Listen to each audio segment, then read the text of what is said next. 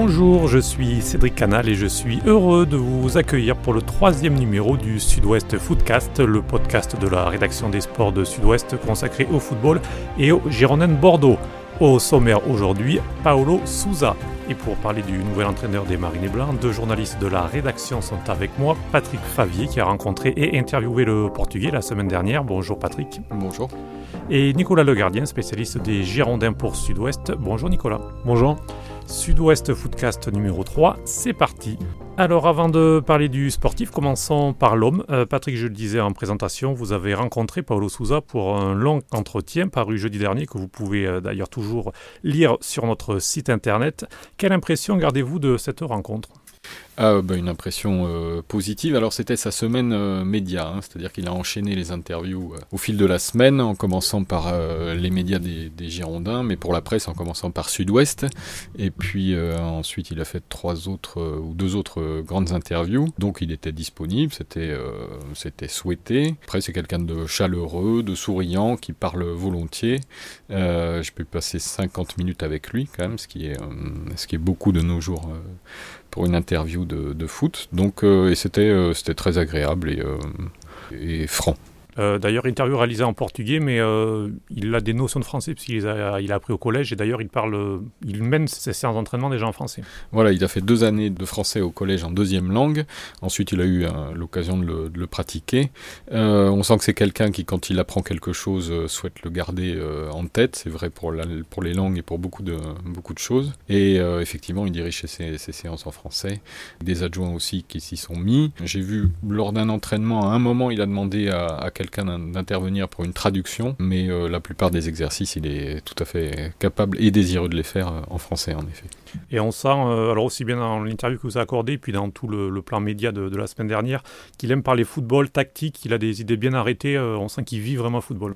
Oui, alors ça, il le dit lui-même, c'est sa passion depuis tout petit. Il a aussi une passion d'éducateur, ça on l'apprend dans le, je crois dans le dans l'interview.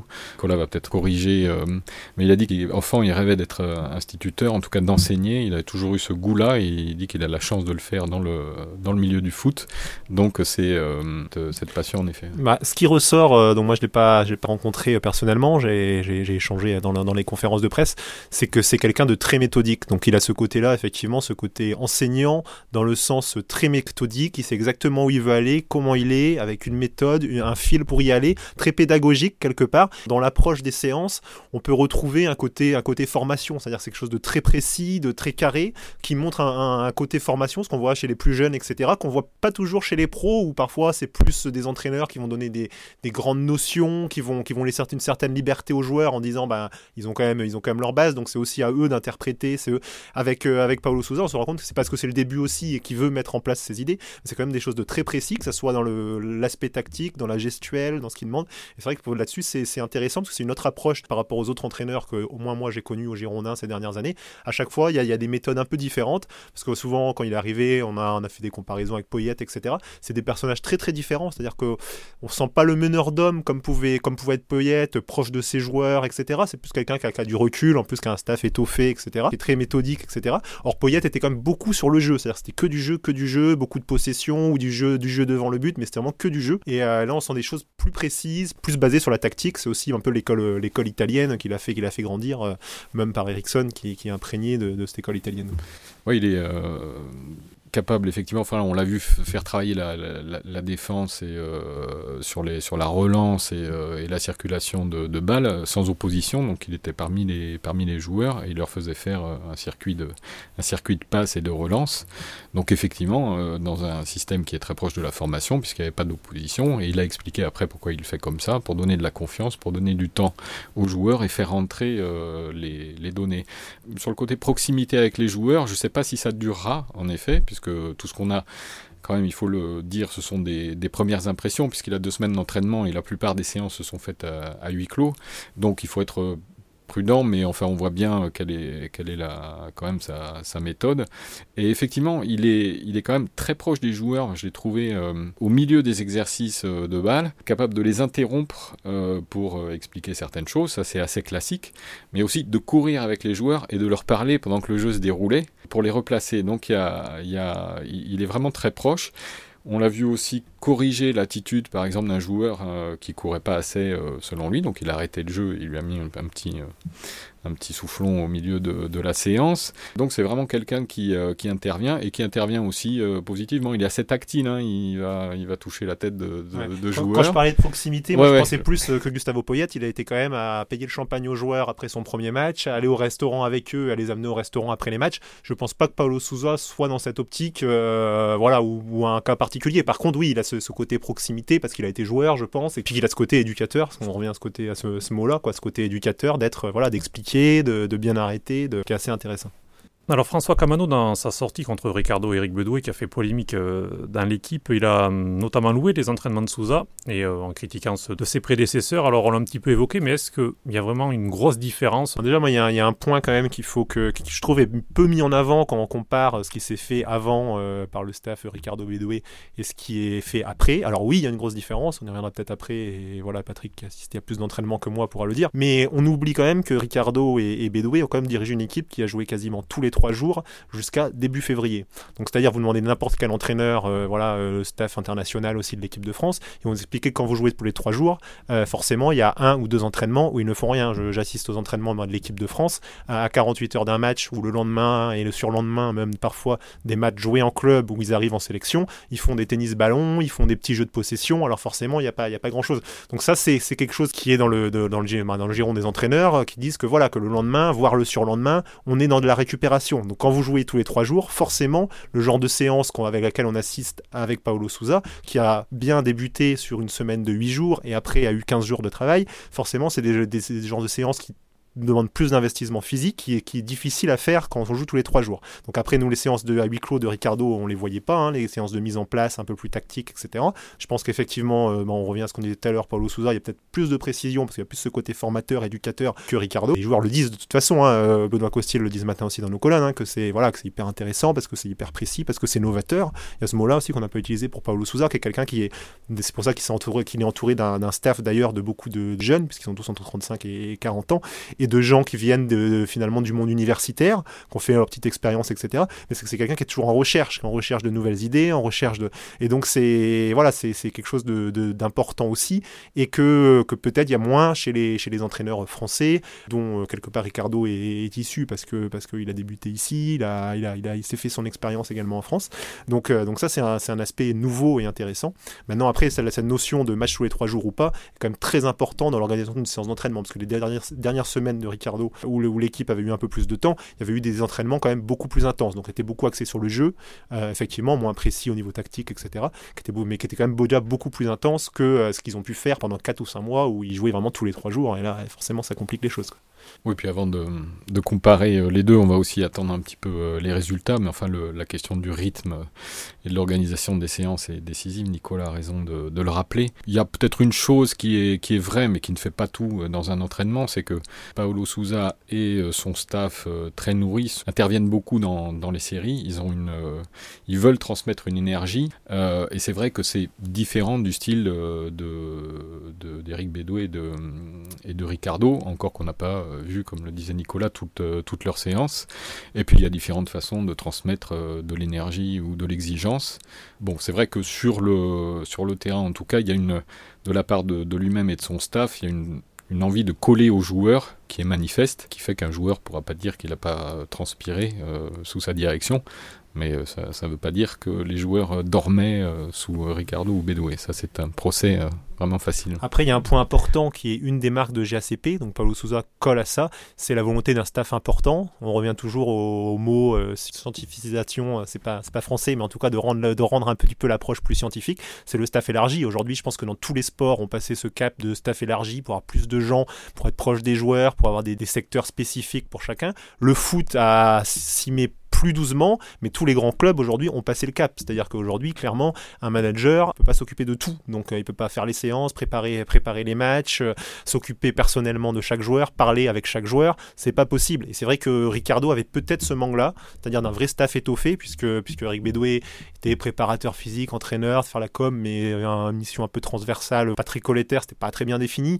Et il manquait sans doute peut-être autour de lui, parce que la qualité de manager de Ricardo, elle est pas à faire. C'est quelqu'un qui a du charisme, qui est, voilà. Par contre, c'est vrai qu'il manquait peut-être ça, et ça, c'est un vrai apport, c'est la volonté aussi de GACP dans l'organisation générale du club, hein, d'apporter ses, compétences, et ça, c'est un, vrai changement qui va euh, dans l'air du temps, et dans, je pense, qui est obligatoire aujourd'hui, avec des effectifs pro euh, extrêmement, extrêmement larges, et des joueurs qui sont peut-être plus durs à, à, concerner, à responsabiliser, que c'était le cas il y a 20 ans, ou peut-être que les joueurs se responsabilisaient eux-mêmes, ou avaient un autre rapport au foot. Quoi. Là, c'est vrai qu'il faut être, il faut être derrière eux, il faut être précis, parce que sinon, ça peut vite, ça peut vite lâcher. Quoi. Et dans ce staff élargi, justement, quel est euh, le rôle d'Éric Bédoué Est-ce qu'il a un vrai rôle ou est-ce qu'il a été mis à l'écart avec cette euh, nouvelle organisation?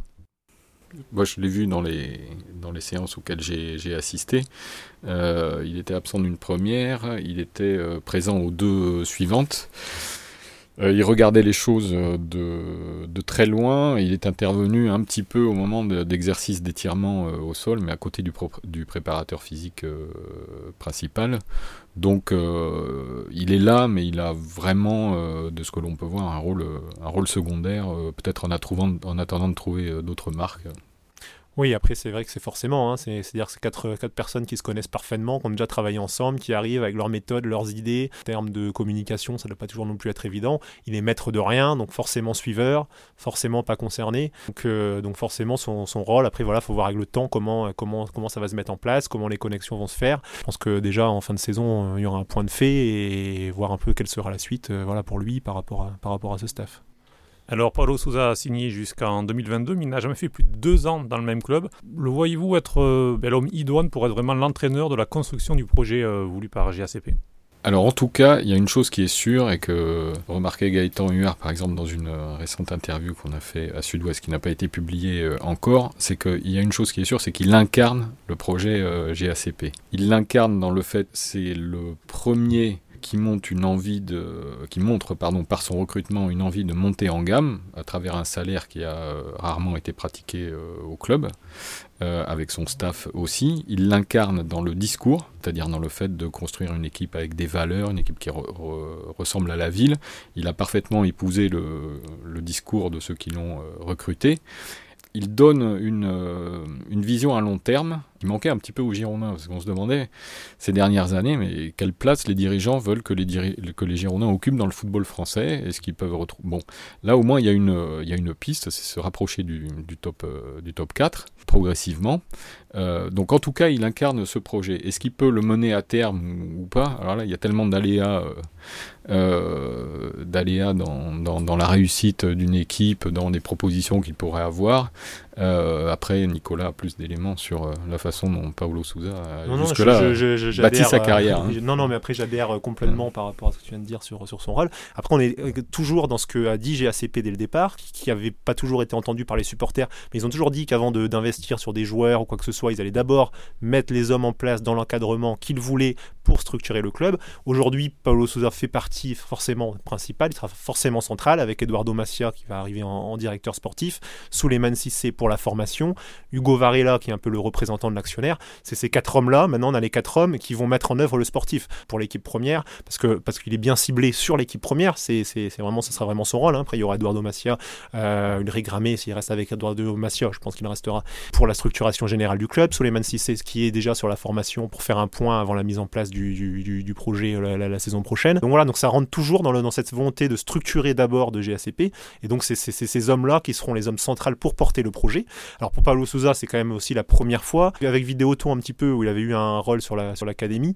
Mais sinon, c'est la première fois qu'il a vraiment un projet euh, aussi long. C'est-à-dire quand vous arrivez à la Fiorentina, vous savez que la Fiorentina, bon, c'est souvent des, cours, des, des, cycles courts des entraîneurs. Il n'y a aucun entraîneur qui est resté 4 ans à la Fiorentina. Euh, même Montella, qui a fini troisième une année, la deuxième année, il n'a pas fait, il a pas fait plus de deux ans. Donc vous rentrez dans des clubs où, euh, voilà, où les entraîneurs passent, où les entraîneurs sont Là, on est au début d'un projet, on est au début de quelque chose. Donc forcément, il y a la possibilité de s'installer. Donc on, voilà, après, comme dit Patrick, il y a tellement d'aléas, euh, que ce soit sur le terrain, euh, dans le rationnel, dans ce qui va se passer, que c'est impossible de savoir s'il ira au bout ou pas. Mais en tout cas, les bases sont jetées aujourd'hui, c'est intéressant, il y a des choses intéressantes au niveau technique. Maintenant, il faut voir comment ça va être mis en œuvre, avec quels moyens, les questions suivantes. C'est là qu'il y a un point intéressant, c'est que pour le moment, il est vraiment le seul sur le plan sportif à porter, à porter le projet. C'est pas trop le rôle du président Longue Épée et il manque par rapport à ce que veut faire GACP peut-être quelqu'un qui puisse s'exprimer aussi sur le côté sportif à long terme et ne pas laisser son entraîneur seul en première ligne parce que pour le moment il, peut porter le projet mais il y, a, il y a certains moments où il faudra qu'il y ait des relais notamment au mercato. oui, bah ça on en a déjà parlé. Ce Hugo Varela qui est aujourd'hui ce personnage-là, sauf que Hugo Varela ne communique pas parce qu'il est, euh, il est actionnaire, mais pas le principal représentant d'actionnaire. Il pas non plus dans le club, donc c'est vrai qu'aujourd'hui il communique, euh, il, à part une interview qu'il a donnée au tout début de mandat, il ne communique pas. Et donc l'arrivée d'Eduardo Massia, Eduardo Massia doit être ce, visage euh, qui, je pense, lui sera habilité à communiquer un peu plus sur, sur le projet un peu plus, un peu plus large. Parlons aussi du terrain. Deux rencontres pour le moment pour Paulo Souza. 1-1 contre Rennes et 0-0 euh, à Amiens. On a vu pas mal de, nouveautés tactiques, de l'animation, trois défenseurs axiaux, une zone de pressing assez haute. Comment est-ce que vous présenteriez euh, ces idées de jeu, Nicolas? Euh, Là, il s'appuie sur ce qu'il a fait à la Fiorentina, donc au début, notamment sa première saison qui a très bien marché. Hein. C'est un système de jeu, donc bah, c'est un, déjà, il le dit lui-même, il met l'accent sur les phases de possession de ballon. Il y a différentes phases en football. Il y a les phases de possession de ballon, la transition offensive, la transition défensive et la, phase défensive. Lui met beaucoup l'accent sur cette euh, phase de possession de ballon. Après, sur chaque phase, il a des exigences très précises. Donc, euh, donc voilà, donc ça c'est intéressant. Voilà, le but c'est effectivement d'essayer, d'essayer d'aller, d'aller jouer, d'aller marquer. Euh, c'est vraiment la, sa philosophie, ce qu'il veut mettre en place, voilà, sur comment on fait. Après, il faut réussir à le faire et ça n'empêche pas d'avoir aussi des exigences très précises sur le replacement défensif, de, de, volonté de pressing à, la perte, et après les exigences défensives, euh, une fois que le pressing est terminé, entre guillemets, sur le replacement, etc.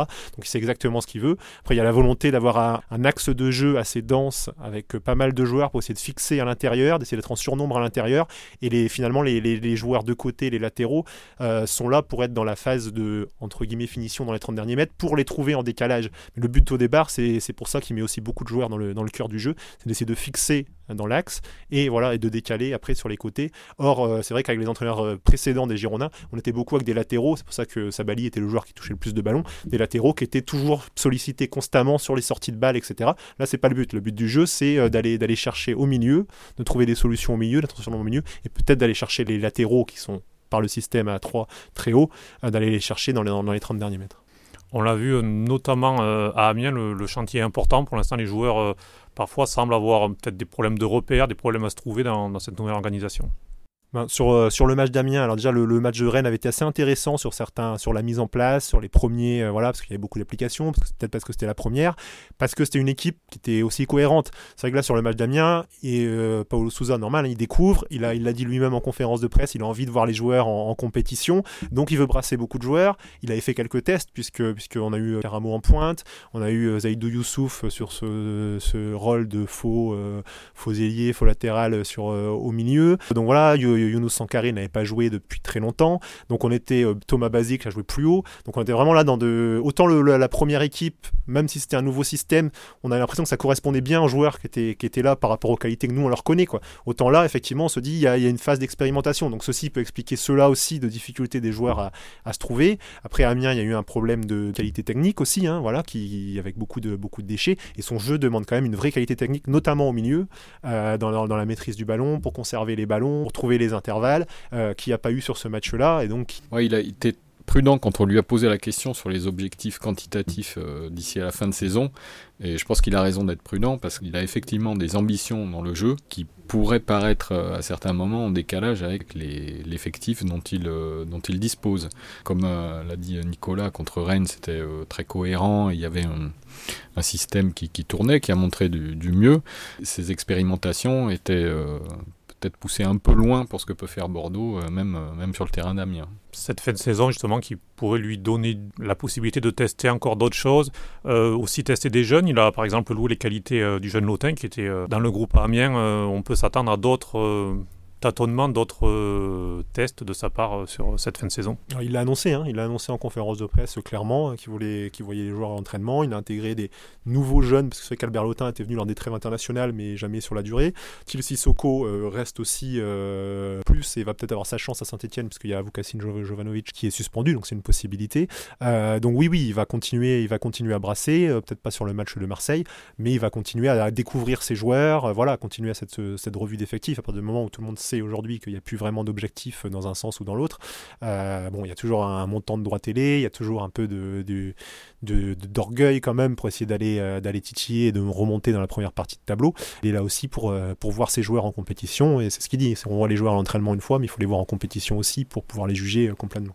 Sachant que vendredi, premier test contre l'OM, l'invincibilité depuis 1977 est importante pour les supporters.